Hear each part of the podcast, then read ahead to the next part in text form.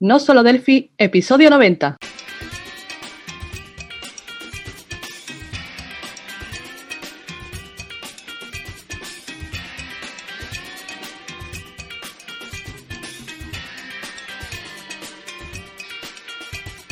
Bienvenidos a nosolodelphi.com, el podcast, el programa donde hablamos entre otras cosas de Delphi. Mi nombre es Johnny Suárez, MVP embarcadero en Colombia, y si el internet no se ha caído, al otro lado del charco tenemos a Sandra Camero. Esta es la sección de Conociendo a los amigos desarrolladores de Delphi, y bueno, hoy le tocó a Sandra, que es nuestra compañera en Abatic, eh, trabaja con, con, la herramienta de Delphi y también sabe algunas cosas sobre diseño y, y es una dura para un poco de cosas. Hola Sandra, ¿qué más? ¿Qué tal? ¿Cómo vas? Hola Yori, ¿qué tal? ¿Y qué tal la semana? Pues bien, y trabajando por suerte, estamos un poco duro, ¿no? Del tema en el que estamos, pero, pero por suerte están todos bien y, y trabajando, que, que, es lo importante ahora mismo. Sí, sí, eso es importante porque, porque pues bueno, eh, afortunadamente el sector de la informática pues no, pues nos ha ido bien, aunque hay unas, eh, bueno, hay de todo, ¿no? Pero pues por eso suelo preguntar en las entrevistas cómo les ha ido con, ese tema de la pandemia, porque ha habido de todo realmente. Sí, eh, por suerte tenemos esa posibilidad de que, aunque no podamos salir y demás, eh, podemos seguir trabajando desde casa con, de forma online, ¿no? Y tenemos esas posibilidades que otras personas, pues por desgracia, no tienen. Así es. Y bueno, eh, hoy nos tocó el episodio 90 y eh, más o menos estamos de cumpleaños, ¿no? Eh, tenemos que el cumpleaños de No Solo Delphi viene siendo como más o menos el primer episodio que hubo. Sí. ¿Qué, el fue el 4, ¿no? De... El 4 del 11. Del 11. Sí. Ok. Bueno, solamente nos pasamos 22 días, más o menos.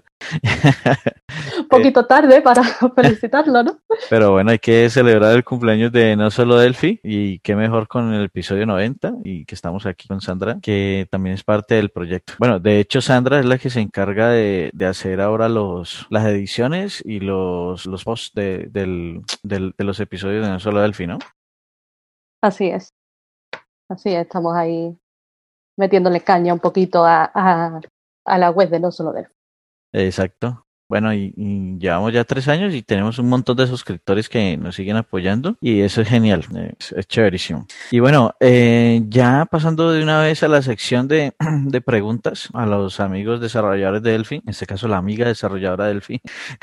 ¿Desde cuándo trabajas, Sandra, con Delphi? Pues mira, yo soy de la muy jovencita para esto. No, eh, casi tengo la misma edad que el podcast, en realidad. Yo no, llego todavía ni a cuatro años trabajando con Delphi, que en realidad lo, lo conocí por Emilio, sinceramente. Yo de Delphi eh, no había escuchado nada hasta entonces.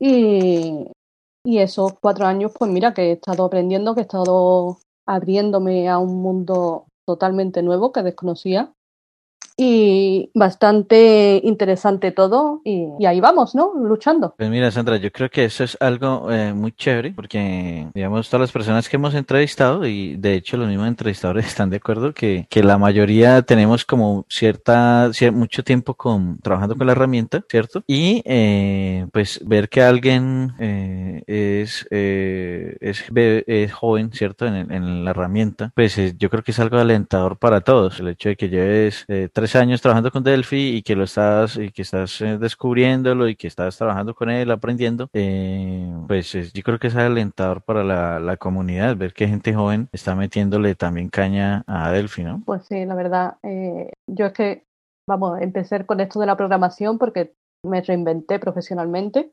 Yo la programación siempre la tenía como algo de hobby, pero nunca me había dedicado a ello hasta que, bueno, por temas laborales que no salían eh, trabajo y demás, empecé a hacer cursos eh, enfocados a, a, la web y a la programación con Java, que es por lo que conocía a Emilio. Y, y yo no conocía más allá de eso, de Free, Java, poco más. Y con Emilio descubrí Delphi y la verdad es que en cierto modo me apena de, de la poca visibilidad que tiene Delphi. También, también trabajas esa parte de diseño, eh, he visto que trabajas con, con varias herramientas de, programación, ¿no?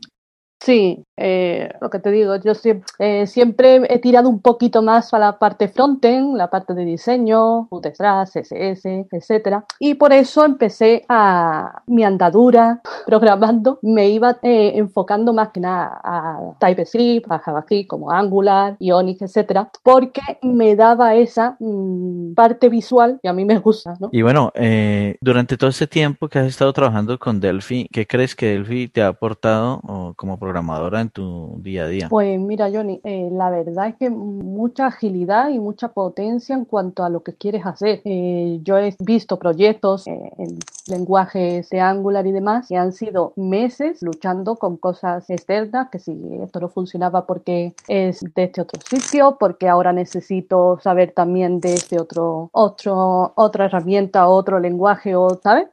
o diferentes estructuras, demás. ha sido un poco, además, eh, también durante ese tiempo cambiaba la versión de, del lenguaje con el que estabas trabajando y cambiaba bastante el código que tenías que ejecutar. Entonces, eh, cuando vi Delphi y vi que en poco tiempo hacías, eh, podías conseguir hacer lo que con otro lenguaje te tardaba bastante más y dependías de otras, de conocer otras herramientas, otros lenguajes y demás, pues fue bastante interesante en ese sentido. Yo creo que Delphi tiene una herramienta muy potente en cuanto a eso, que con una sola cosa, con un solo ID, aunque tengas cosas de terceros y demás, pero con un solo lenguaje puedes hacer mucho que con otras cosas no te permiten. Sí, sí, efectivamente ese es como el, poder que tiene Delphi y que debería ser como más explotado comercialmente, pienso yo, ¿no? Desde luego.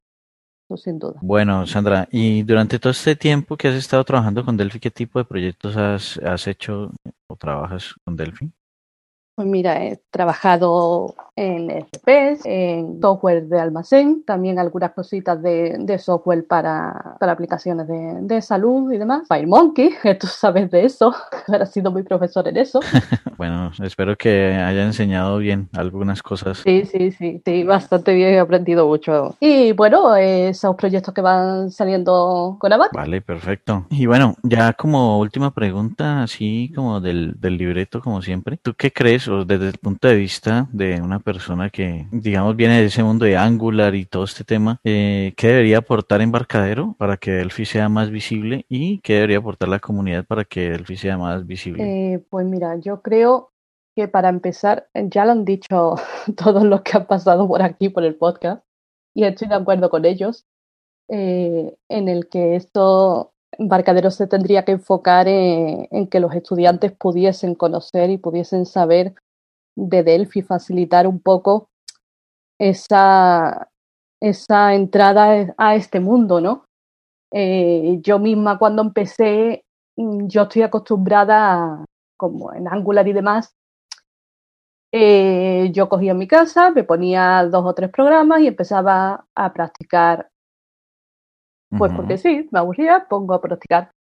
Con Delphi hasta que no salió la Community Edition, pagar una licencia de Delphi es bastante caro solo para estar probando, ¿no? Entonces yo creo que, que esa, esa facilidad la tendría que ofrecer Embarcadero para quien quiera inicializarse, ¿no? Una persona estudiante no puede pagar una licencia completa de, de Delphi para empezar a programar con ello cuando todavía no está ganando dinero con ello. Yo creo que eso es un punto clave, ¿no? Eh, que haya eh, más opciones de formación. Yo, cuando Emilio dijo de, poner no solo Delphi, mm, me pareció una idea estupenda porque eh, tener tantos cursos de Delphi en español eh, es que no lo había encontrado. Yo que acababa de empezar hace poco, yo intentaba, eh, claro, leerme todos los libros que podía, ver todos los, cursos que podía, pero casi todos eran o en portugués o en inglés. En español había muy, muy poca cosa. Y es algo que creo que debería potenciar bastante más Embarcadero, ese acercamiento al mundo Delphi. Casi todos han dicho lo del acercamiento a las universidades y es que es, real. Estamos de acuerdo en que Embarcadero necesita eh, abrir más esta posibilidad de, a los estudiantes, ¿no? Y bueno, y hacerle como un, como un lavado de cara al, al tema. Que tú hablas con alguien eh, que trabaja con, con estos lenguajes y le dices que Delphi y siempre piensan que es, ah, no, Delphi no, eso ya está muerto, ya está. Pero cuando les muestras muestras el tema de que con un código puedes pasar a varias plataformas y todo, te quedan boquiabiertos por la facilidad con que se puede hacer. Entonces. Esa fue, esa fue mi, mi primera reacción con Delphi. Tener que buscarlo para saber qué era. Ajá. Porque no tenía ni idea, vamos. Y luego lo vi y digo, bueno, un poquito antiguo, tal, pero luego trabajando con él eh, te das cuenta de que, eh, de que para nada, que Delphi todavía tiene mucho eh, por poder aportar ¿no? en este mundo de la programación. Exacto. Ah, bueno, Sandra, ¿y la comunidad qué debería hacer para que Delphi vuelva como a posicionarse? Pues yo creo que intentar algo que no solo Delphi está intentando desde hace tres años, ¿no?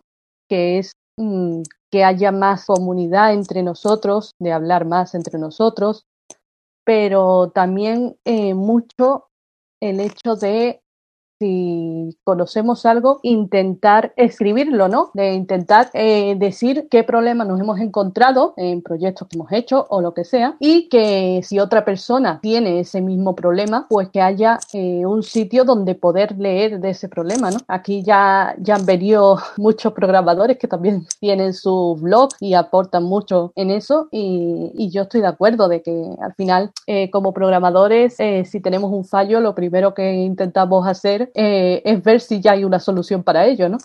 Entonces, si ya alguien conoce ese problema, si, si lo comparte con el resto de la comunidad, yo creo que, que es muy importante. Vale, perfecto. Estamos de acuerdo también en eso porque Sí, nos falta compartir más, ¿no? Sobre todo en la, en nuestra lengua, ¿no? La lengua en, español. Eh, no sé qué, será una cuestión de, de, querer hacerlo o de, no, no sé, no, entiendo. Pero sí nos falta como compartir más eh, sobre todo. Y, y bueno, eh, igual para eso están los foros. Está también Club Delphi, está también Delphi Access. Claro, eso es.